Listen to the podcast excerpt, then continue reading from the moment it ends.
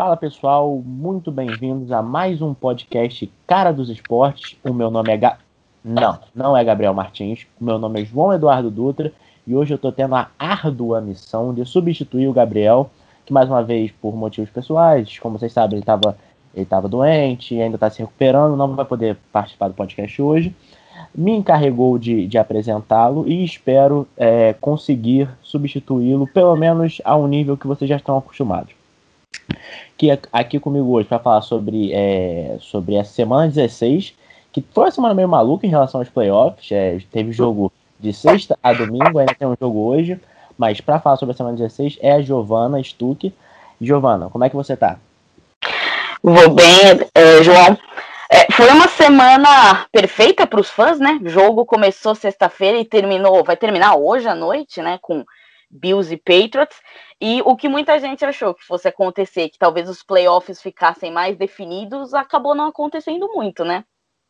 Verdade, é, muita gente reclamou que com uma adição de um time aos playoffs ia ficar um nível mais baixo, e não é verdade, provavelmente vai ter time com 10 vitórias não indo para os playoffs esse ano, mas vamos, vamos já começar e só um lembrete que o podcast Cara do Esporte, todo o conteúdo que o Gabriel produz, é um oferecimento do programa de apoiadores do Cara dos Esportes.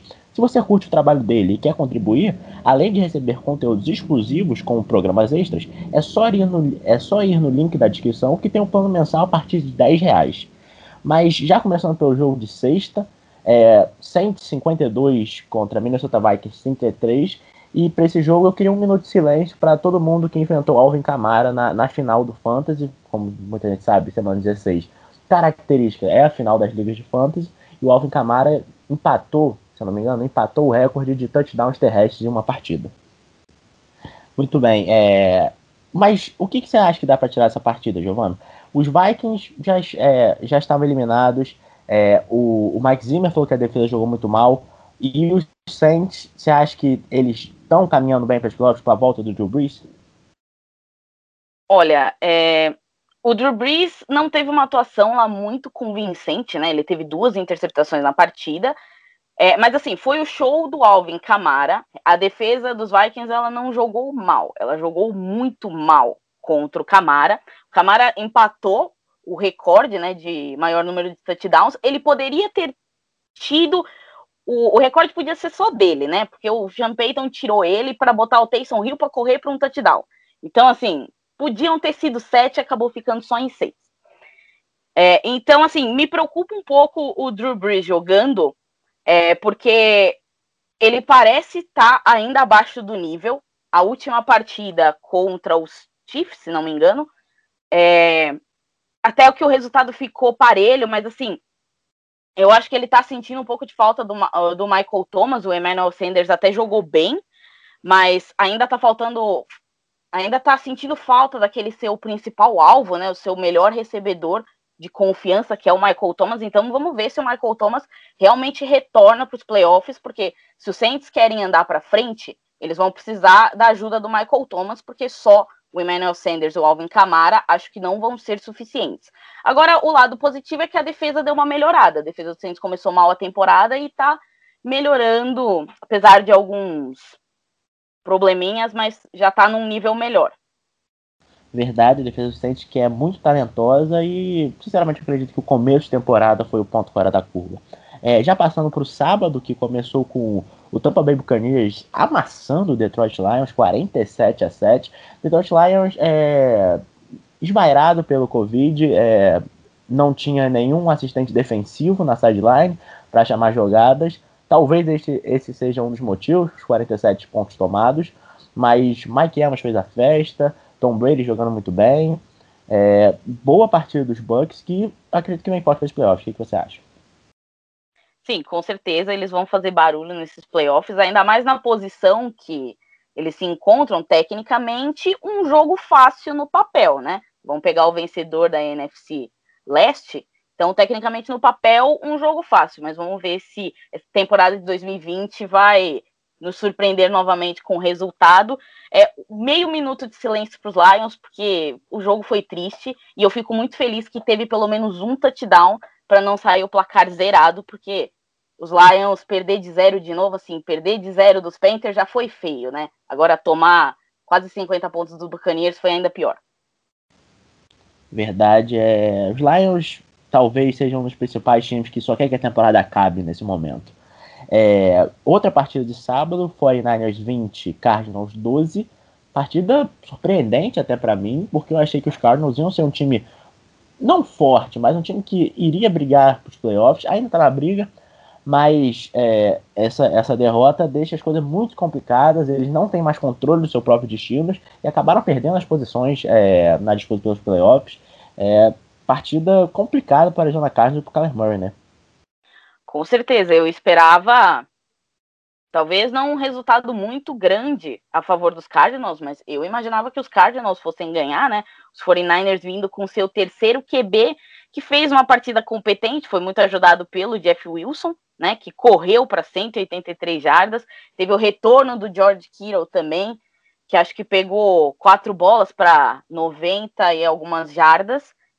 É, e a defesa fez um excelente trabalho dos 49ers contra o DeAndre Hopkins. O DeAndre Hopkins teve menos de 50 jardas na partida. Muitas recepções, se não me falha a memória, mas menos de 50 jardas. Então, você conseguir limitar o principal recebedor da equipe é um grande mérito. Verdade, é, os 49ers que acabaram contratando Josh Rosen há pouco tempo. É, eu e o Gabriel a gente já conversou sobre isso. Eu acredito que o Josh Rosen com o Jimmy Garoppolo titular, com o Jimmy Garoppolo saudável, tudo, ainda assim é o maior quarterback daquele elenco.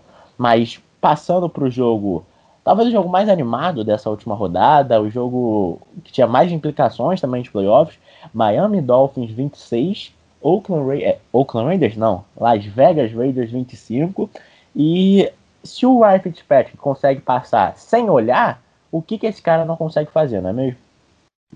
Pois é, aquele passe talvez seja a imagem da temporada, né? Se tivesse esse prêmio, por favor, é, aquela foto dele com a grade do capacete sendo puxado e soltando a bola, precisa ganhar esse prêmio. Se ele não existe, estou inventando ele agora.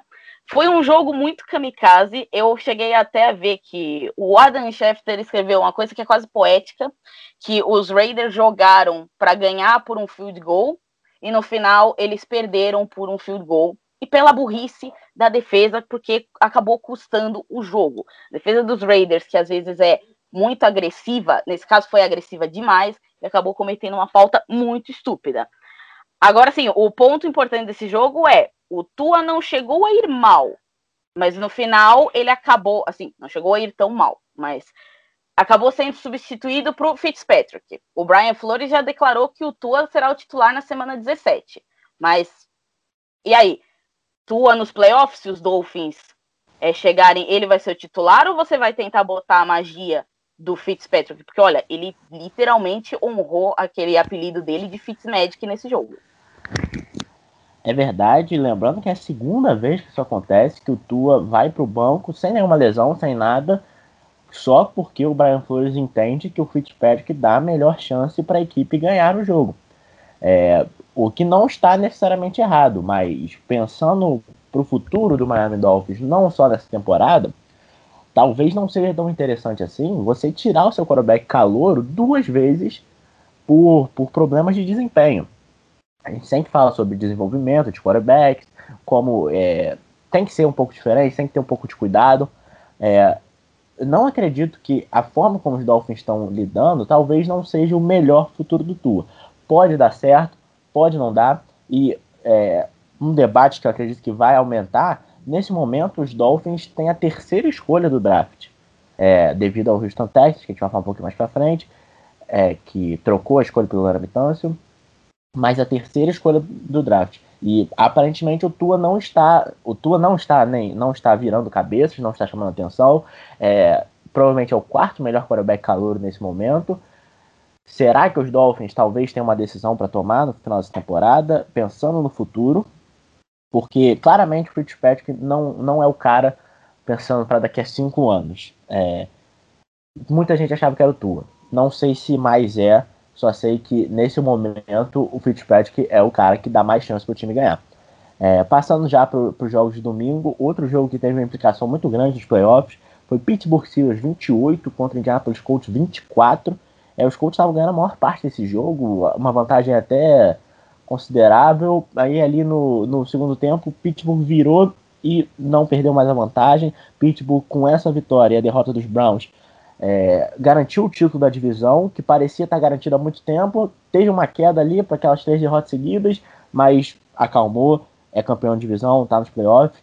E o Colts vai para a última rodada, dependendo do resultado do Tennessee Titans ou um resultado do Cleveland Browns para ter, ter chance para ir para os playoffs, mas ainda vivo. É, o que, que você achou desse jogo, Giovanni? Foi um jogo bem surpreendente. Eu achei que os Colts tinham tudo para ter uma vitória mais tranquila. Mas, assim, os Steelers acordaram a partir do segundo tempo, né? Devem ter tomado uma bronca no vestiário. E no final deu certo. E acabou ficando um pouco frustrante, porque eu já falei outras vezes aqui, eu gosto muito desse time dos Colts e particularmente gosto muito do Philip Rivers. Ele é um QB que eu vou lamentar que nunca conseguiu avançar muito nos playoffs e ter um título. E eu era uma das pessoas que não dizia que esse era o ano que ele iria ganhar o Super Bowl, mas que tinha esperança que eles pudessem ir aos playoffs e conseguir avançar de algum jeito, e talvez os Colts nem isso consigam, mesmo com uma campanha 10-5. Então é um pouco frustrante, acho, pro lado dos torcedores, ver um time que é talentoso no geral, mas que no final é, comete alguns erros, é, teve algumas chamadas falhas, às vezes o próprio desempenho do Philip Rivers prejudicou o time, não vamos negar que o Philip Rivers às vezes joga bem abaixo da média. É, e para os Steelers, bom, conseguiram a divisão, agora tem a sua vaga nos playoffs, mas conseguiram suado com muito custo, né? Por um segundo eu achei que os Steelers iam, iam terminar a temporada 11-5. É, os Steelers eram desde o início parecia ser um caso de um time invicto, mas é, que era uma miragem, muito devido aos, aos oponentes que ele enfrentou. Ocorreu a derrota, aí depois foi uma queda livre, o ataque não conseguia produzir, foram três derrotas seguidas, não sabia o que estava acontecendo. É, a vitória contra os Colts, eu acho que dá uma acalmada nisso, mas não acho que apaga esse período. Não acho que Pittsburgh seja um time que vai chegar extremamente forte nesses playoffs. Acredito que tem times com mais qualidades, tanto à frente quanto atrás. Times que, nesse momento, eu preferiria não enfrentar do que enfrentar o próprio Pittsburgh Steelers. Mas ganhou o título da divisão, Big Ben voltou e volta a ganhar o título da divisão. Isso, pelo menos, é o lado positivo pro, para os Steelers. É, passando para outro jogo é, agora do time que eu acredito todo mundo na NFC não quer enfrentar, que é o Kansas City Chiefs, venceu por 17 a 14 da Atlanta Falcons. É, partida meio xoxa, meio meh. Kansas City Chiefs tentou algumas graçolas, teve passe do Sammy Watt pro Patrick Mahomes, Patrick Mahomes, que foi interceptado. O Young Hoku perdeu, perdeu o field goal da, que empataria o jogo no final, um field goal que não sei se ajudaria muito os Falcons, porque nesse momento eles talvez estejam buscando uma posição no draft melhor, mas é uma partida que não, sinceramente não chama muita atenção por não ter muito envolvido nela, nenhum time estava brigando por nada ali. Kansas Chiefs talvez buscando garantir a primeira posição geral, mas também não acredito que é, naquela gíria do futebol da bola redonda ninguém ia, ia para dividida pensando nisso nesse jogo, né? Sim, foi um jogo com um placar bem baixo. Eu achava que os Chiefs iam botar pelo menos uns 30 pontos no placar contra a defesa dos Falcons, que é muitas vezes bem anêmica, mas no final até seguraram. O jogo poderia ter ido para o empate, né? Mas o kicker pro bowler deles acabou errando. E fica. É, você olha, uma coisa que me chamou a atenção, vem me chamando já, é os Chiefs eles colocam números impressionantes no ataque. Eles vão lá, apontam muito, passam muita bola. Nessa partida foi atípico, não foi tanto. Foram mais de 250 jardas para o Mahomes, mas assim, não foram números tão explosivos como a gente está acostumado. O problema é que os Chiefs muitas vezes disparam no placar e depois eles sentam e o outro time chega perto. Os Chiefs tiveram vitórias muito apertadas nessa temporada, coisa que eu não lembro de ter acontecido muito na temporada passada. Agora de cabeça eu não vou saber. Mas eles tiveram jogos foram decididos, acho que por cinco pontos ou menos. Os times de fato tiveram uma chance de, se não empatar o jogo, de talvez virar. Então, assim, Mahomes é mágico, Mahomes é incrível. Os Chiefs são um time que ninguém vai querer pegar nos playoffs, porque eles vêm como muito favoritos. Mas, assim, esse ataque, às vezes, parece que senta e espera outro time chegar. E eu gostaria de continuar vendo, assim, é, esse ataque continuando pisando no acelerador.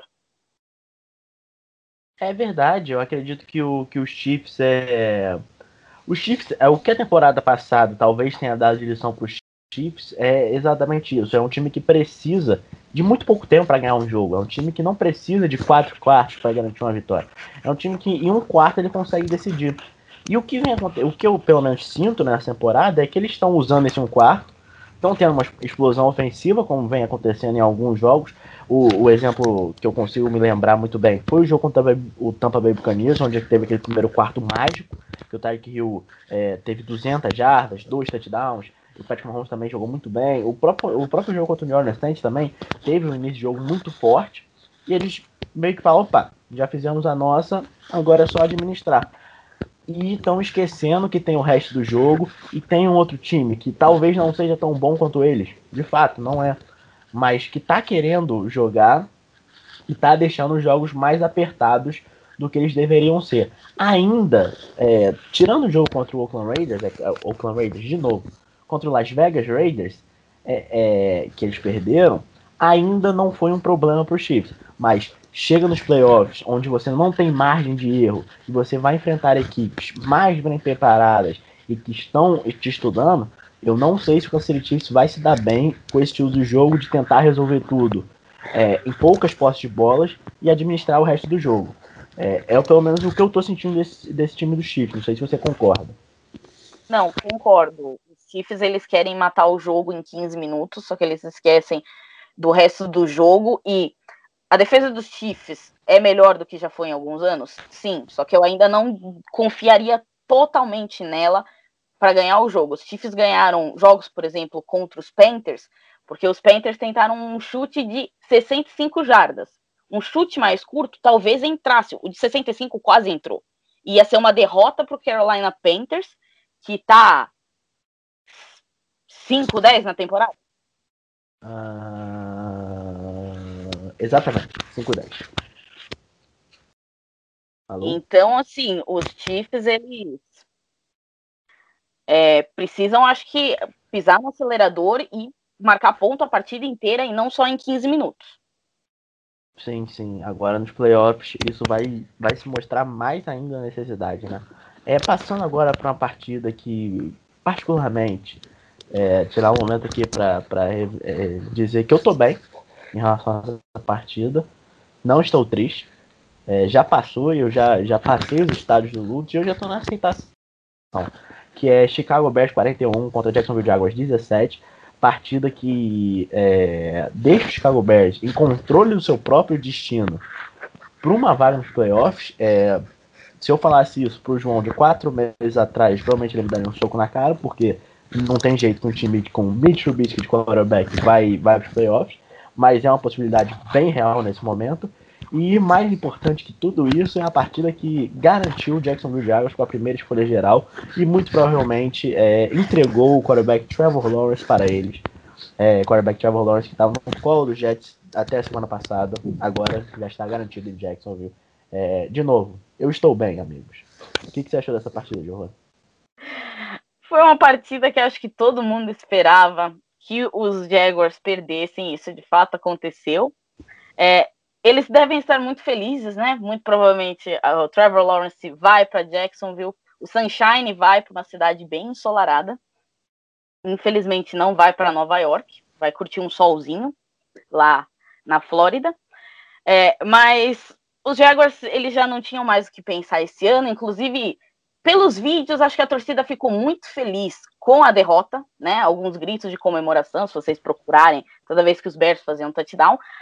Agora, o caso interessante dessa partida é os Bears, né? Trubisky voltou do banco e não voltou, abre aspas, mal, né? A gente conhece o Trubisky, pelos números dele, ele não está jogando mal, pelos números. A gente conhece o Trubisky. Pelos números, não. Agora, eu quero saber a sua opinião. eu li que alguns executivos acham que os Bears vão oferecer uma renovação para o Trubisky. O Trubisky teve a opção do, do quinto ano de contrato rejeitada, então ele é um free agent na próxima temporada. E eu li que alguns executivos acham que os Bears vão oferecer um contrato para ele, principalmente se os Bears forem aos playoffs. Sua opinião sobre isso, João? Eu acredito que os torcedores da, da NFC Norte, no geral, ficariam muito felizes com isso. É, o Trubisky vem jogando, como você falou, abre aspas, não mal. Eu acredito que é o máximo que eu posso falar da, da atuação dele. É, mas eu acredito que tem muito mais a ver com o esquema, adversários que os Bears estão pegando com, com ele como titular, do que qualquer outra coisa. É, acredito que seria um erro gigantesco os Chicago Bears dar qualquer tipo de renovação para o Trubisky que, como é que eu posso dizer isso? Que botassem eles em algum perigo financeiro. Não estou dizendo uma renovação a la Mahomes. Estou é, falando em qualquer renovação que o Trubisky vire um quarterback claramente titular. Porque ele não é isso, ele não é o futuro dos Bears, o Bears tem que começar a procurar em outros lugares. É, mas acredito que essa, esse final de temporada pode talvez ser um perigo muito grande para o torcedor de Chicago Bears por achar que o Trubisky vai ser o futuro.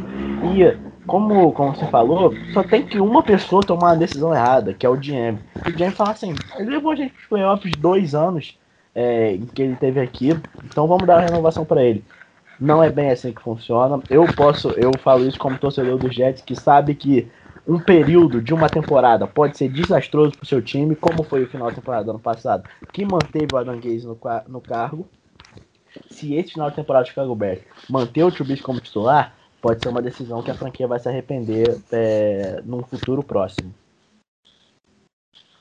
Acredito eu que, ainda se a renovação for de um ou dois anos, eles já vão se arrepender né, se decidirem renovar por um ou dois anos. Agora, se chegarem a um contrato de cinco anos, olha, eu acho que o torcedor dos Bears pode chorar e Lions, Vikings e Packers podem começar a soltar fogos assim na rua. Exatamente, eu, eu, eu também eu concordo com você. É, passando para outra partida que, sinceramente, sem muitas implicações, é, sem muitas não, nenhuma implicação em playoffs, muitas implicações talvez na posição do draft, é, talvez o maior vencedor dessa partida tenha sido o Miami Dolphins, que foi Cincinnati Bengals 37, Houston Texas 31. Cincinnati Bengals pula algumas escolhas para trás. Os Dolphins sobem para a terceira, porque eles têm a escolha do Texas, do Texans. E fica assim a ordem do draft agora, mas fora isso, sem muitas implicações desse jogo, correto?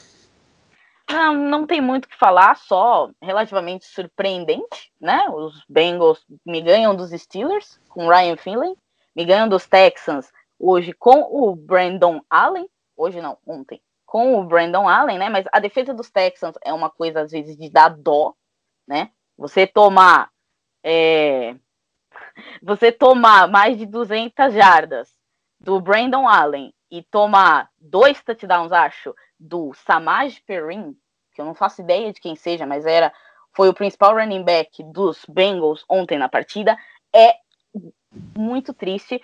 E só para deixar, não vá assistir essa partida, aqueles que estão escutando, não é uma partida que eu recomendo assistir, mas eu recomendo você assistir a entrevista que o JJ Watt deu né, a coletiva de imprensa depois desse jogo. É uma excelente entrevista, já tem legendado, inclusive. Verdade, excelente entrevista. É, largou, largou o verbo aí com, com a organização. E o, o, detalhe, detalhe não dessa partida, que é que é quase vontade de abraçar um torcedor dos Texans, se eu encontrasse algum, foi o Deshaun Watson, né? 30, 24 é de 33, 324 jardas, 3 touchdowns, nenhuma interceptação, e isso não foi o suficiente para você ganhar do Cincinnati Bengals sem o Joe Burrow. Então é, é, um, é um momento que eu acredito que o torcedor dos Texans, a organização, é, se tem alguém que toma decisão naquela organização, que eu não sei quem é, porque em algum momento parecia que o Bill O'Brien tomava todas as decisões da, da organização e do nada ele foi demitido.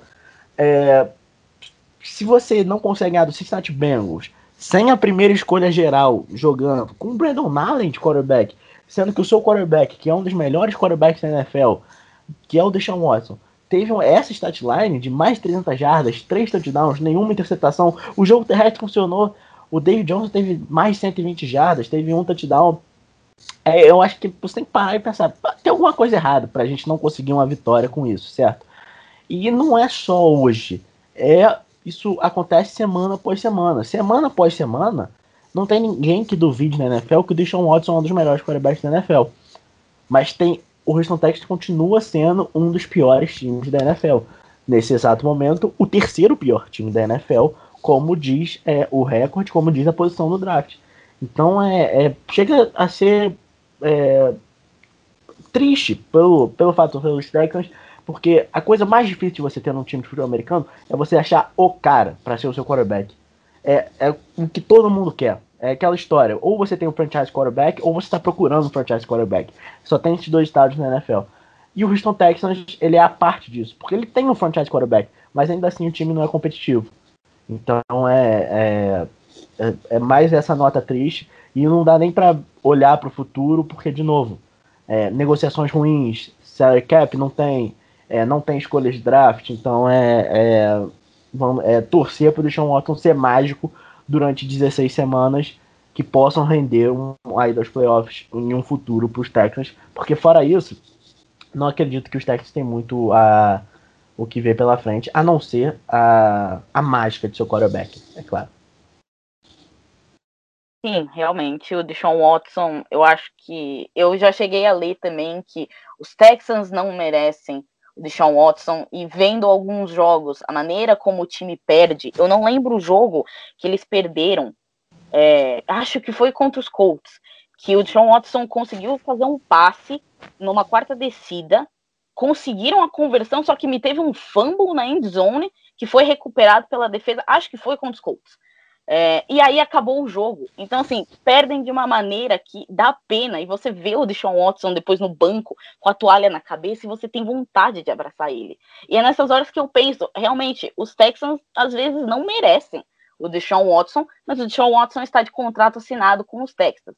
Então, assim, precisam resolver sua casa ou vão desperdiçar pelo menos 4, 5 anos de um dos melhores quarterbacks que a gente já viu na NFL nessas últimas temporadas.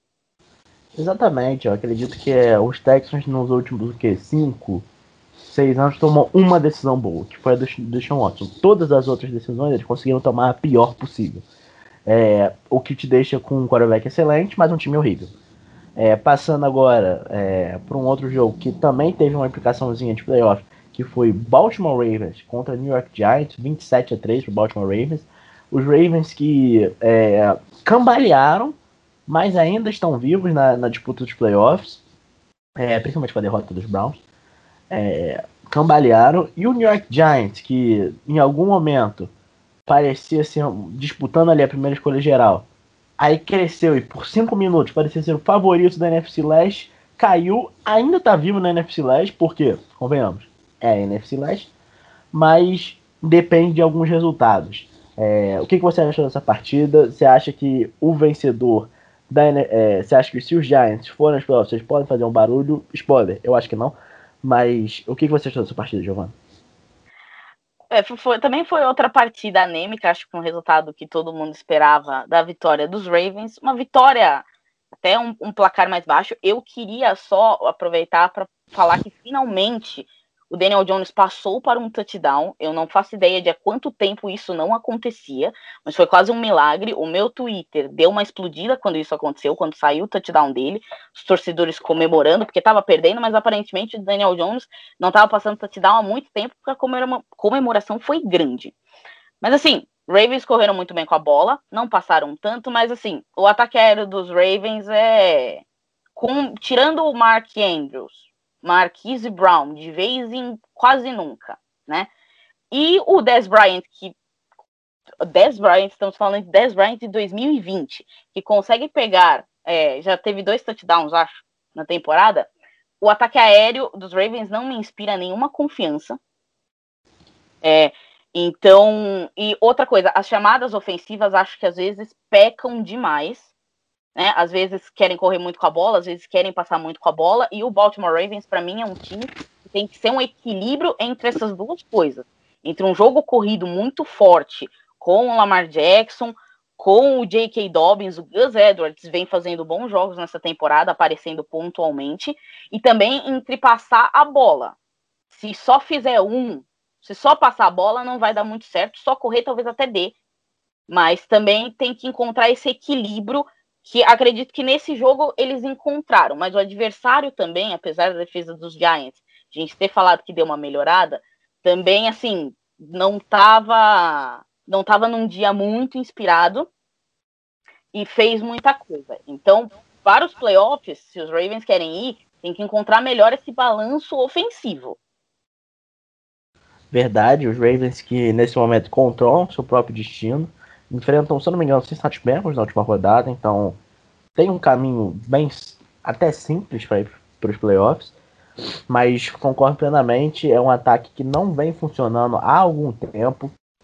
Aquela mágica do ano passado se perdeu, é, Lamar Jackson não vem jogando tão bem esse ano. E em relação aos Giants, é, é um time que em nenhum momento deveria estar nessa disputa. Acredito que de todos os times que estão na disputa dos playoffs, talvez seja o pior. E eu, eu, acredito que não é particularmente perto. Se você olhar os times que, que, que têm ainda chance de ir para os playoffs, é, se você. Eu estou olhando aqui a, a Playoff Picture no site da NFL é, na EFC só tem mais um time que ainda tem chance de ir para playoffs, que nesse momento não está classificado, que é o Indianapolis Colts. É, e na NFC tem três times que têm chance ainda, que estão fora, que estariam fora nesse momento. Arizona Cardinals, o Dallas Cowboys e o New York Giants. O Arizona Cardinals é o oitavo time da NFC, o Dallas Cowboys é o nono. O Giants só tem chance pela NFC Leste, os Cowboys também mas o Giants só tem chance pela NFC Leste. O Giants são o 13 terceiro time da, da NFC. Então tem um, um, um, gap muito grande, mas ainda tem chance. É, e é, como a gente falou esse ano todo, NFC Leste, qualquer coisa pode acontecer. Você está a um dia ruim do Washington Red, do, do Washington Football Team, que, breaking news, acredito nesse momento, do N. Haskins foi dispensado é, não é mais jogador do, do, do, do, Washington Football Team, escolha de primeira rodada do ano passado, o quarterback, foi visto no, no clube de striptease é, semana passada, logo após uma derrota e violando códigos de segurança sanitária, enfim, é uma situação completamente é, cômica, para não dizer outra palavra, para o Washington Football Team. É, mas ainda assim, o, o, o, o New York Giants vivo, vivo. Depende de uma vitória contra os Cowboys e uma derrota do, de Washington para se classificar. É, passando agora pro, pro jogo que não é aquele momento que não adianta chorar sobre o leite derramado. Quando eu vi que não ia acontecer, eu torci. Eu torci pro Jets. Eu, eu torcedor do Jets. Eu vou admitir aqui. Pela primeira vez, o que? Em umas 10 semanas, eu, eu fiquei feliz com o meu time jogando part, é, parcialmente bem. Jets 23, Cleveland Browns 16. Cleveland Browns que teve é, sem seus quatro principais wide receivers devido a Covid, é, contato, é, contato com pessoas que tiveram Covid, jogaram sem eles. É, nenhum wide receiver no, no, em campo pelos Browns tinha, tinha recebido um snap pelos Browns na, na carreira. É, o Marvin Hall foi o único que tinha jogado na carreira e foi por outro time. Então é situação complicada, mas ainda assim os, os Jets conseguiram parar o ataque terrestre de Cleveland Browns, é, teve, tiveram uma situação sólida defensiva, sacaram o Baker Mayfield diversas vezes, é, causaram fumbles e o ataque não comprometeu. Sandarnold lançou nenhuma interceptação, lançou dois touchdowns, teve um touchdown lindo do Jameson Crowder, que o Jameson Crowder lançou para o Braxton Berries, mas é, talvez uma luzinha no fim do túnel, que o time tem algum potencial, que é esse time do New York Jets, e o Cleveland Browns vai dependendo de uma vitória na última rodada contra o Pittsburgh Steelers para se classificar. Então é, é situação, não vou dizer complicada, mas mais complicada que talvez o Kevin Stefanski gostaria nesse momento, né? Com certeza, os Browns já estavam com o pé dentro dos playoffs, agora eles estão praticamente saindo. E agora precisam correr atrás do prejuízo e torcer por alguns outros resultados que favoreçam a ida deles. O Baker Mayfield tomou toda a culpa do jogo para ele mesmo, né? Acho que foram dois fumbles perdidos. Então ele não quis culpar os wide receivers que assim, não conhecia quase nenhum nome que estava jogando. como você mesmo falou, muitos deles sequer tinham um snap na carreira, não era nem coisa de não ter recepção ou jarda, era questão de snap na carreira jogando. É, então o Baker Mayfield assumiu toda a culpa.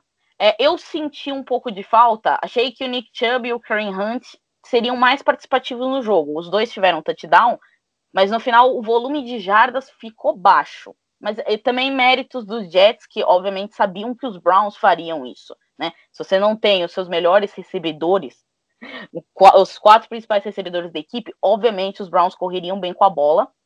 É, e acabou que os Jets também conseguiram parar isso. Então, semana 17 para os Browns vai ser muito importante. Eles vão pegar os Steelers. Então, o jogo de rival de divisão já não é uma coisa muito feliz, com implicação nos playoffs, esse jogo pode esquentar o clima muito rápido e pode ser uma briga bem interessante.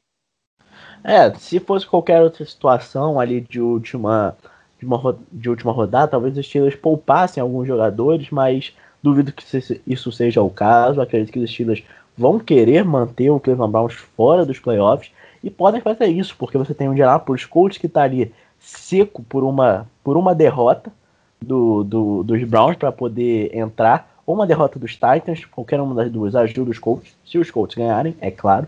Mas é, uma semana 17 que talvez vá se tornar mais dramática do que deveria ser para o Cleveland Browns. Em relação ao New York Jets, é, garantiu a segunda escolha geral, se você pode dizer isso, é, depois de perder a primeira escolha geral. É, o, por mais que tenha sido uma boa partida, eu acredito que fica claro que o Sam Darnold não é o futuro dessa equipe. É, a gente estava falando de statline, da statline do Sean Watson. A statline do Darnold foi 16 de 32, 175 jardas e 2 touchdowns. E isso é tipo considerado o melhor jogo dele no ano. Então é, é pouco para mim quando você tem a segunda escolha geral. Você tem um cara como o Justin Fields, que teve uma carreira muito boa em Ohio State, que vai é, amassar Clemson nos playoffs é, é, dia primeiro. É, isso não é fato, isso é só a minha opinião. Vou até tirar ela daqui porque eu não quero zicar. Mas, enfim, eu acredito que os Jets podem estar olhando para esse mercado de quarterback com muito carinho. Acredito que eles devem estar olhando para esse mercado de quarterback com muito carinho. E para porque para a gente falar de coisa boa para o New York Jets, informação do, do, do site U Stadium Dizem que fontes dentro de New York Jets já garantiram que o Adam Gaze vai ser demitido logo depois do jogo de domingo, que deveria ser tipo no-brainer, mas essa franquia qualquer coisa é possível. Então é, mas pelo menos isso a gente tem, tem a garantia. É, passando agora para o jogo do time da Giovanna, Carolina Panthers 20, Washington Football Team 13, jogo que começa com o Dwayne Haskins titular, ele vai para o banco, ele vai para o banco pro Taylor Heineken, que é, é um novo tipo de baixo para o Dwayne Haskins. Carolina Panthers vence o jogo, o Washington Football Team ainda depende só de si para ir para os playoffs, que para ganhar a NFC Leste, de novo, NFC Leste, NFL tem que começar a pensar com muito carinho no estilo da NBA, que é, esquece as divisões, vamos 1 a, 1 a 7 aqui. Mas o que, que, você achou desse jogo, Giovanna? É, eu achei que o Dwayne Haskins de fato se provou que ele não é um quarterback. O, ponto que você, assim, perder para o Seahawks, ainda, assim, chegaram até a botar um medinho naquele 20 a 15. Mas, assim, ele jogou muito mal na partida, mas, assim, muito mal mesmo, porque chegar ao ponto que você foi trocado pelo Taylor Heikkinen, que foi quarterback dos Panthers, naquele ano que os Panthers perderam o Ken Newton e ficou é, Kyle Allen e, e Taylor Heikkinen, acho que foi nesse ano que ele entrou e jogou, e assim, você olha e o, o isso é estranho de falar, mas o, o não jogou mal, ele teve chance de fazer mais de um touchdown na partida, é que o passe acabou dropado, foi um passe bonito, mas acabou sendo um drop. E do, eu acho que um outro teve um overthrow, não lembro agora. Mas no final ele saiu com o único touchdown de Washington na partida. O Ron Rivera já disse que se o Alex Smith não estiver disponível, vai ser o Raikkonen que vai entrar na, na vai ser o titular na próxima partida. E isso pode complicar a vida de Washington, porque eu acho que o Washington fez fez e vem fazendo um bom trabalho defensivo Eu adoro o front seven que Washington tem. É, inclusive, o Chase Young pode ter sacramentado sua vitória como o calouro defensivo do ano em cima do Jeremy Chin dos Panthers, né? Chase Young teve dois strip sacks, só um acabou recuperado por Washington, mas foram dois. Ele ficou incomodando o tempo inteiro o Ted Bridgewater, principalmente porque os Panthers estavam sem teco naquela partida. É, então, assim, se for jogar o próximo jogo de playoffs com o Taylor Hackney, eu, essa defesa vai precisar se sobressair bastante. E, obviamente, o, o Hackney vai ter que ter um jogo inspirado e sem erros para poder dar uma chance de Washington levar essa divisão, já que só precisa da sua vitória. Ele só precisa disso. Do lado dos Panthers, foi um excelente jogo do Kurt Samuel. Ele teve um career high de recepções, né? Foram 106, teve 52 jardas correndo, uma excelente corrida, quebrando tackles. Vai deixar uma situação talvez meio amarga no torcedor dos Panthers. O Kurt Samuel está em ano de contrato. Então, é, como eu tuitei ontem, se os Panthers não pagarem ele, eu acho que algum time vai e deveria pagar. Ele vem sendo, se mostrando um excelente jogador essa temporada, muito versátil e dinâmico. Algum time pode sim vir a tirar proveito de um talento desses. E o Bridgewater fez o que tinha que fazer, né? Um touchdown, uma interceptação, menos de 200 jardas. Sim, Panthers dispararam no começo do jogo e depois contaram com o desastre do Wayne Haskins e a defesa tendo uma atuação boa depois para conseguir segurar essa vitória. Verdade, é. Acredito que o Carolina Panthers é um time muito interessante para mim. É, eu gosto muito do Matt Rule, gosto do Matt Rule há muito tempo, mas eu especialmente gosto do Joe Brady, é um cara diferenciado para mim. Eu, eu fazia campanha pro Joe Brady ser head coach antes dele chegar no Carolina Panthers, saindo já de LSU, mas ele foi como offensive coordinator. Acredito que ele vai receber entrevista. Não sei se vai ser head coach logo esse ano, ele tem 31 anos, muito novo ainda, mas enfim, é, pergunta para você até como fã mesmo do, do Carolina Panthers. É, os Panthers estão numa situação interessante no draft agora. Estão é, com a nona escolha nesse momento, pode subir um pouquinho, cair, mas é, a gente tem o que? quatro quarterbacks que eu julgo que tem uma nota de primeira rodada. Se sobrar um, você acredita que os Panthers deveriam ir atrás de um? Ou de repente o Ted Bridgewater com mais um, dois anos dá conta do recado? Isso é uma situação. É, ontem, inclusive, se você olhar, os Panthers estavam com a quarta posição do draft. Quando ganharam, eles pularam para nona. Então, quando você vai olhar as postagens dos Panthers falando sobre a vitória, o que você mais vai ver são comentários xingando o time por ter ganhado. Porque na quarta posição, muita gente já acreditava que é, poderia vir ou o Zach Wilson ou o Justin Fields. Né? O Fields eu achava que não ia, mas o Zach Wilson era uma possibilidade ali na quarta posição e era o que todo mundo queria. O Matt Rule deixou claro numa coletiva há uma ou duas semanas atrás, que os Panthers têm problemas na secundária, isso é um fato conhecido, e que é, poderiam sim olhar QB no draft. E ali na quarta posição, eles estariam é, com a bandeja praticamente cheia, né? Até o Trey Lance poderia sair ali na quarta posição de repente. É, agora na nona fica uma situação um pouquinho mais complicada. Será que vai sobrar algum quarterback assim, desses quatro, imagino, né, que você esteja falando do Lawrence, do Fields, do Wilson e do Trey Lance. Imagino que sejam esses os seus quatro. Então, Correto. será que algum deles vai chegar até a nona posição? Para a maior parte da torcida, os Panthers se ferraram e vai acabar não sobrando. Eu acredito que talvez o Trey Lance sobre, não sei. É, mas tudo vai depender, acho que principalmente de qual desses quarterbacks acabar sobrando, porque o Bridgewater tem um contrato relativamente caro, são três anos, e o que eu acredito que talvez fosse um movimento interessante seria, se for para draftar um QB, que coloque o cara agora, né? E talvez deixar o Bridgewater mais um ano jogando, afinal ele tá, ele tá ganhando um salário, ele supostamente teria um contrato para se provar em dois anos, né? Muita gente disse que o contrato do Bridgewater era para ele ser titular absoluto em dois anos. E no terceiro ano de contrato seria quando os Panthers draftariam um quarterback e fariam a transição meio estilo. Vamos tentar copiar Green Bay com Aaron Rodgers. É, só que numa escala de tempo menor. Não sei se isso vai acontecer. Ali na nona posição, eu acho que quarterback fica mais difícil, então eu preferia que os Panthers fossem atrás de alguém para defesa, ou talvez até mesmo alguém de linha ofensiva, mas tudo será possível, ainda mais considerando que os Panthers estão sem GM, eles estão procurando. Então, quem será o novo GM da franquia vai ser bem importante para definir se os Panthers vão tentar ir atrás de quarterback no draft ou não. Verdade. É, eu acredito que isso analisando pelo que eu tô vendo desse draft, eu acredito que sobra pelo menos um. É, já um spoiler aqui para todo mundo que tá ouvindo. Tô preparando um mock draft novo. É, spoiler também para você. Nona escolha, Carolina Panthers seleciona um quarterback. É, não vou dizer qual, isso aí vocês vão ter que ver no, no mock draft quando ele sair. Mas selecionaria um quarterback, mas. Ah, não, não vou ser esse cara, não. Vou falar. Era o Trey Lance, que eu acredito que nessa situação é, claro que você prefere poder escolher. É aquela história que.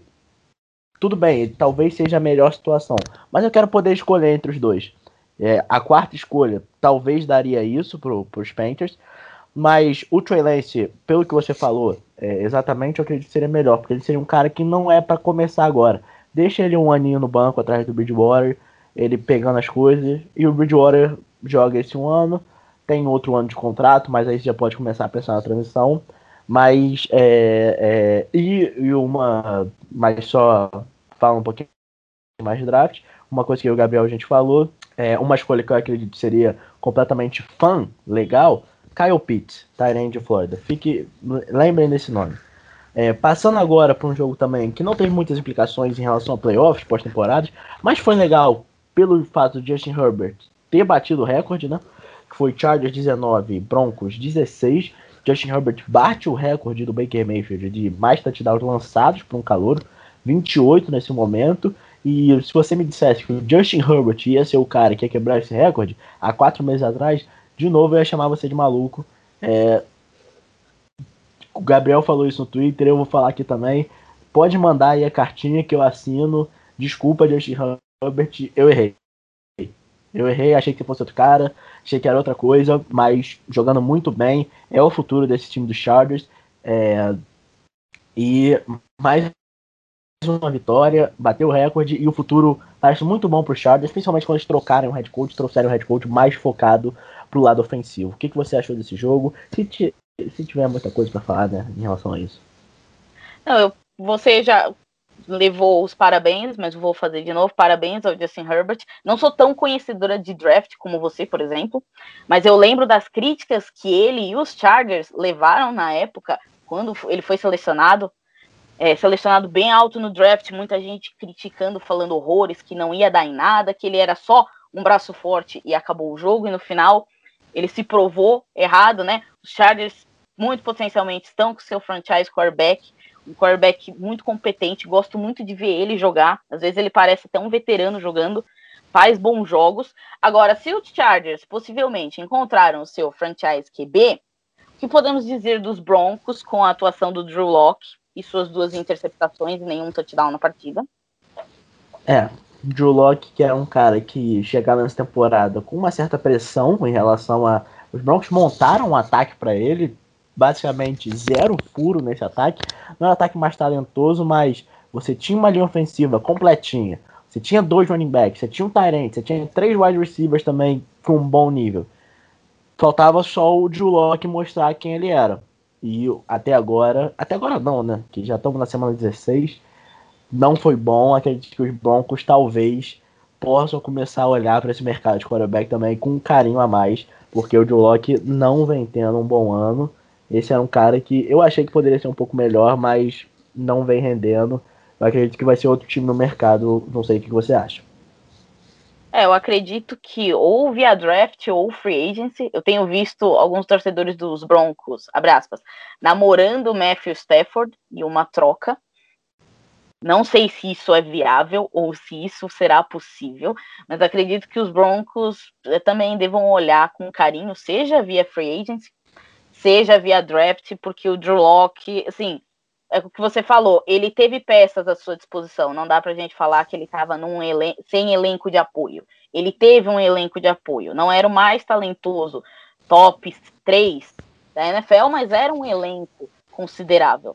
E no final acabou várias vezes deixando a desejar, como foi nesse jogo, e os Chargers acabaram saindo com a vitória.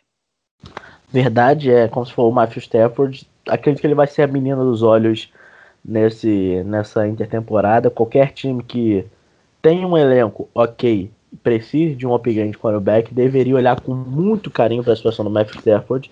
É, não, sei porque, não sei se Detroit se livraria dele, eu não livraria, acho ele um quarterback excelente, mas é, passando por um jogo que, de novo, a montanha russa, que é a NFC Leste, Cowboys 37, Philadelphia Eagles 17, Cowboys agora é, um time que eu, em algum momento, eu não lembro qual foi o site, mas te, tinha 1% de chance de ganhar a divisão. Hoje é o time que está na disputa com o Washington. Tudo bem, depende de resultados para ganhar, sim, mas depender de resultado é, negativo contra o Washington é, é uma beleza hoje em dia. É, os Cal... é, o Philadelphia Eagles, outra partida do Jalen Hurts, é, não foi tão bem nessa. É, acabou eliminando o Philadelphia Eagles, mas pelo menos eu não acredito que resta muita dúvida que é o quarterback titular desse time, né, Giovanna? É, acho que o Hurts conseguiu o que muita gente vinha pedindo já há algum tempo. Finalmente o Doug Peterson atendeu a esses pedidos, né? O Hurts tornou o time é, mais competitivo, né? Pode ter perdido o jogo, mas assim, os Eagles começaram esse jogo estourando. É, nos outros jogos, assim, ganharam do Saints, que foi uma que foi excelente para o time. Acho que a moral do time subiu. O Hurts traz uma outra dimensão para esse ataque de Filadélfia, um cara mais móvel, consegue fazer scrambles, ter corridas desenhadas para ele. Então, acho que demorou até um pouco para sair é, esse resultado. No final, o Hurts vai ter um pequeno período de exposição, né, para pensar nele como titular na temporada seguinte. É, poderia talvez ter começado mais cedo, mas acho que assim a situação de quarterback na Filadélfia complicou muito. O Wentz de novo, porque é só a sorte dele. O Wentz é substituído e o reserva dele joga muito bem. Era só o que faltava né, os Eagles irem aos playoffs com o QB reserva é, e o Carson Wentz não ter conseguido fazer nada, né? Parece que essa é a sina do Wentz desde que ele se machucou. Verdade, é mais um ano que se passa e o Carson Wentz não vai terminar a partida de playoffs pelo Philadelphia Eagles. Já são o quê? Cinco anos da carreira dele. Ainda não conseguiu terminar uma partida de playoffs. Começou uma, se machucou e não terminou. É, em relação ao Dallas Cowboys, é montanha russa de emoções essa temporada pelo Dallas Cowboys, né? Sim.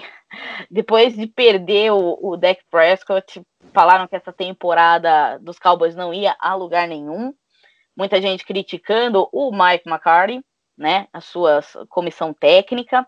A defesa, uma defesa jovem, que às vezes comeu muita bola, especialmente secundária, né? Um corpo de linebackers, às vezes, meio oscilante, né? O Leighton Van Der Esch parece que não diria bust, né? Mas parece que não tá entregando tudo aquilo que disseram. Eu ouvi que ele seria o próximo Luke Kuechly. Ainda não enxerguei isso, não sei você. Teve uma temporada boa é, uns dois anos atrás. Ele e o Jalen Smith, é a dupla, mas realmente não vem, não vem se mostrando a dupla de linebacker que uma vez já foi prometida.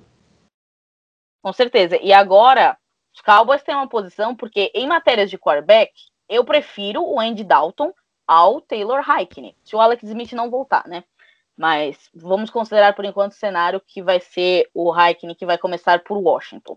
Nesse caso, olha, não descartaria totalmente que Washington perdesse e os Cowboys conseguissem arrancar uma vitória. E aí, Cowboys nos playoffs pegando Tampa Bay Buccaneers. É, seria um confronto interessante. Acho que o problema para os Cowboys é o adversário de Washington, que é o Philadelphia Eagles que também não inspira muita confiança. Eu acredito que sem o Alex Smith, o Jalen Hurts é de longe o melhor quarterback dessa partida. E geralmente quando você tem o melhor quarterback, você está em uma boa posição para ganhar. Mas não sei qual seria o nível de vontade do Philadelphia Eagles nessa partida em relação a isso. E os Cowboys enfrentam o New York Giants, que também vão estar ali brigando por, por esse título. Não, não é bom esquecer, porque se o Washington perder e os Giants ganhar, os Giants estão dentro. Então é vira quase uma semifinal ali para Dallas, é, dependendo do resultado de da outra partida, mas é uma partida que as duas equipes vão estar brigando por alguma coisa. É, o, o jogo que foi para o Sunday Night Football acabou sendo o Washington Football Team contra o Philadelphia Eagles, mas não sei por que não foi esse outro. É, passando agora para o jogo que definiu o título da NFC Oeste, Seattle Seahawks 20, Los Angeles Rams 9. O Jared Goff em algum momento jogou com o dedo quebrado, tem até uma foto é, muito, até um pouco escatológica do dedo dele, que parecia que ele estava meio que pendurado. É, não foi uma boa partida do ataque do, dos Rams, não foi uma, partida, uma boa partida do Jared Goff, foi uma boa partida de defesa dos Seahawks, é, mas não foi uma boa é, é, entrevista coletiva do Jamal Adams que disse que a defesa dos Seahawks é a melhor da NFL. É, eu não tenho, eu não preciso de motivos para criticar o Jamal Adams, acredito que todo mundo sabe disso. Mas falar que a defesa dos Seahawks é uma das melhores da NFL, depois do que a gente viu nas primeiras 10 semanas, é um pouco forçado, né? Eu nem sabia que ele tinha falado isso. E agora a risada acabou escapando.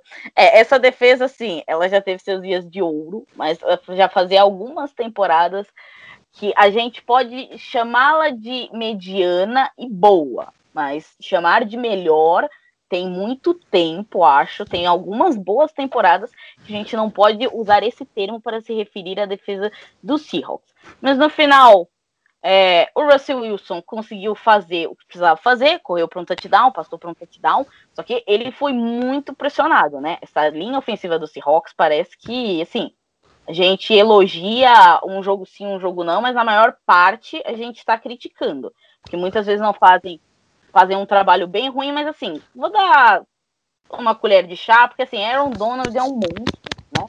Sim, o cara nem precisa ter sec direito para você perceber que ele estava ali. Inclusive, ele teve um sec que ele não estava nem pronto para fazer ele, né? O Snap chamou e ele não estava nem posicionado direito, e mesmo assim ele conseguiu derrubar o Russell Wilson. Então, realmente, o Aaron Donald é sensacional. E o Goff, assim, jogou com o dedo quebrado, mas ele teve o seu momento Goff na partida, né? Aquela interceptação, acho que pro Quandre Diggs, eu tô até agora tentando entender o que ele viu. É, eu também não entendi aquele passe. Um passe é. Ele não estava sendo pressionado, ele estava correndo pro lado, mas nem correndo, acredito que ele estava, estava trotando pro lado e foi na maior tranquilidade, lançou a bola onde é que não tinha nenhum recebedor dos Rams, nem na nem no mesmo CEP. E ainda assim foi uma interceptação. É, os Rams que vêm de duas derrotas, uma derrota horrível contra o New York Jets e uma derrota ok contra os Seahawks, que garante o título dos Seahawks da divisão. É, mas não sei você, Giovana. Eu acredito que a, a defesa dos Seahawks melhorou desde o início da temporada. Teve um período muito ruim, que a defesa parecia ser a pior da NFL, mas melhorou nas últimas semanas. Mas em compensação, o ataque deu uma caída. Não é, não é mais aquele ataque. Eu lembro do início da temporada que tava todo aquela, aquele negócio do Let Russ Cook, é, que o Russell Wilson estava sendo cotado para MVP. É, deu uma caída monstra agora nesse final de temporada. E, e, sinceramente, mesmo com aquela defesa que parecia uma peneira, que qualquer coisa passava, aquele time me passava mais confiança do que esse agora. Não sei você.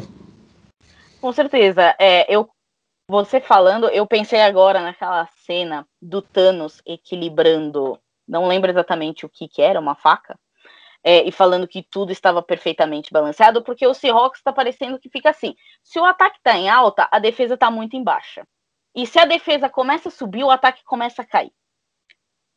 E assim, é, não dá para ter um equilíbrio, assim, não dá para as duas unidades assim jogarem mais ou menos no mesmo nível ou não ser um abismo tão grande de diferença. Porque se, quando o ataque estava indo muito bem, a defesa podia ceder 400 jardas por jogo, sei lá quanto estava cedendo. É, porque o Russell Wilson, em compensação, estava jogando excelente. Só que nos últimos jogos, ele tem jogado bem abaixo da média, né? Abaixo da média por conta dele, também das chamadas ofensivas, também por parte das defesas, que parecem estar mais ligadas, né? E a defesa vai crescendo, só que não é uma defesa é, também que, como o Jamal Adams disse, não é a melhor da NFL e não vai ganhar jogos por si só. Ela vai precisar que o ataque faça a sua parte também. E você tem o Russell Wilson. Eu não entendo como você tendo o Russell Wilson, você tendo, por exemplo, o DK Metcalf, você tendo o Tyler Lockett, você não consiga fazer assim um estrago maior, consiga colocar mais números no placar. Eu entendo o mérito defensivo dos times contra o Seahawks, mas eu não entendo o lado pensando só é, nas chamadas e na execução do ataque. É, é, um, é uma situação, não vou dizer estranha essa do Seahawks mesmo, que os dois, as duas unidades não conseguem jogar junto ao mesmo tempo. É, a gente está falando de, de Russell Wilson, de MVP, agora passando para outro jogo onde teve o provável, pelo menos o meu voto para MVP dessa temporada, Green Bay Packers 40, é, Tennessee Titans 14. É, a gente estava no início do ano, quando o Russell Wilson estava jogando muito bem, todo mundo levantou aquele negócio: ah, o Russell Wilson nunca levou um voto para MVP. O que não é errado, porque em nenhum ano da carreira dele, pelo menos eu nunca vi ele como um MVP. E você não vota na pessoa é, como top 3. Você vota no cara que você acha que ele é MVP. Então, em nenhum momento eu achei que o Russell Wilson foi MVP. Na minha concepção, mais um ano se passa e mais um ano ele vai receber nenhum voto. Mas é, falando do cara que receberia o meu voto, o Aaron Rodgers, partidaça dele, é, ele e o Devante Adams, é, acredito que não precisam nem tentar mais. Qualquer coisa que ele lança pro alto, Adams vai lá e pega. É, amassaram Titans naquele jogo. É, eu sempre gosto de ver esses jogos de neve, embora eu não ache ele muito legal, mas eu só gosto de ver o visual. Mas é, os Packers vêm crescendo nesse, nesse final de temporada. Eu acredito que, na minha opinião, são os favoritos ali na NFC. Eu não sei o que, que você acha. Mas o que, que você achou dessa partida e já projetando os playoffs? É, eu achei que é o que você falou, uma excelente partida do Aaron Rodgers e do Davante Adams, né? É ridículo ver os dois jogando. Eu acho que eu não serei criticada, ou se eu serei criticada, acho que não serei muito criticada, se eu disser que eles são a melhor dupla nessa temporada, né? Sim, a quantidade de, de touchdowns do Aaron Rodgers pro Davante Adams tá grande. O Davante Adams vem fazendo excelentes partidas. Infelizmente, contra os Panthers, ele quebrou a sequência que ele estava tendo. Acho que foram oito jogos seguidos com touchdown. Contra os Panthers, acabou quebrando essa sequência, mas bom, ele compensou tudo que ele não fez no jogo contra a Carolina nesse. Foram três touchdowns contra os Titans, que, tudo bem, não tem a melhor secundária do mundo, né? Mas ainda assim, foram três touchdowns. A defesa dos Titans não. Acho que pressionou o Aaron Rodgers talvez meia dúzia de vezes, e olhe lá, porque o Aaron Rodgers às vezes tinha muito tempo no pocket, ficava olhando, olhando, olhando. Quando você dá esse tempo para Aaron Rodgers, olha, se ele não encontrar o Davante Adams, algum dos outros recebedores dos Packers vão conseguir fazer algum milagre e segurar a bola. É, então, assim, foi uma excelente partida e eu quero também dar méritos à defesa dos Packers, porque eu fui para esse jogo vendo como estava o Lambeau Field com neve e eu pensei, a defesa dos Packers tem seus problemas com o jogo corrido, vão enfrentar o Derrick Henry e eu estava projetando algo do tipo 100 jardas e dois touchdowns para o Derrick Henry quando começou a partida. E no final, o Derrick Henry acabou com acho que 98 jardas e não teve nenhum touchdown. Então, assim, 98 jardas é um número grande? É, mas pro que acho que eu e talvez outras pessoas esperavam, é um número bem abaixo dessa partida. Então, conseguiram limitar muito bem o ataque dos Titans. É, o Ryan Tannehill teve, acho que 121 jardas, foi um número baixíssimo. Então, a defesa dos Packers, ela cresceu muito nesse jogo, estava crescendo também, e acho que ela se firmou porque era um adversário duro, não era um adversário fácil, os Titans. É verdade, é, os Titans é, tomaram talvez um pouco do seu remédio, achei isso um pouco cômico. É, quando você vê um cara, você vê um running back é, com mais de 100 quilos correndo por cima de você para um touchdown. Não foi o Derek Henry que fez isso, foi o A.J. Dillon, escolha de segunda rodada do Green Bay Packers, correu para um touchdown ali no segundo tempo. Então é os Titans aprender como é que é quando acontece isso com você, porque é, semana sim, semana não, eles vêm fazendo isso com o Derrick Henry. É, em relação a, a, aos playoffs, você concorda que o Green Bay Packers talvez seja o time a ser batido no NFC ou você vê algum outro time despontando nesse momento? Eu acho que os Packers são o time a ser batido. Acho que a maior ameaça para eles seriam os Saints e os Buccaneers, né? Acho que são os times que têm mais, assim, talvez elenco para desafiar, porque é, eu, eu, não consigo ver nenhum time de, da, do leste fazendo muito barulho. Então, talvez role uma surpresa, né? 2020 está estranho. É, mas acho que seriam Saints e Buccaneers, mas mesmo assim eu fico com os Packers. Acho que no nível que o Aaron Rodgers está jogando, tá surreal. Se ele não for o MVP, eu vou ficar surpresa. Ele também tem meu voto. Ele tá jogando assim. Num, num nível assim. É, inacreditável, extraordinário. É, especialmente ele com o Davante Adams. Acho que o time tá até bem completinho, né? O Aaron Jones tá jogando bem, o AJ Dillon acabou tendo uma excelente partida nessa nessa, nessa semana, né?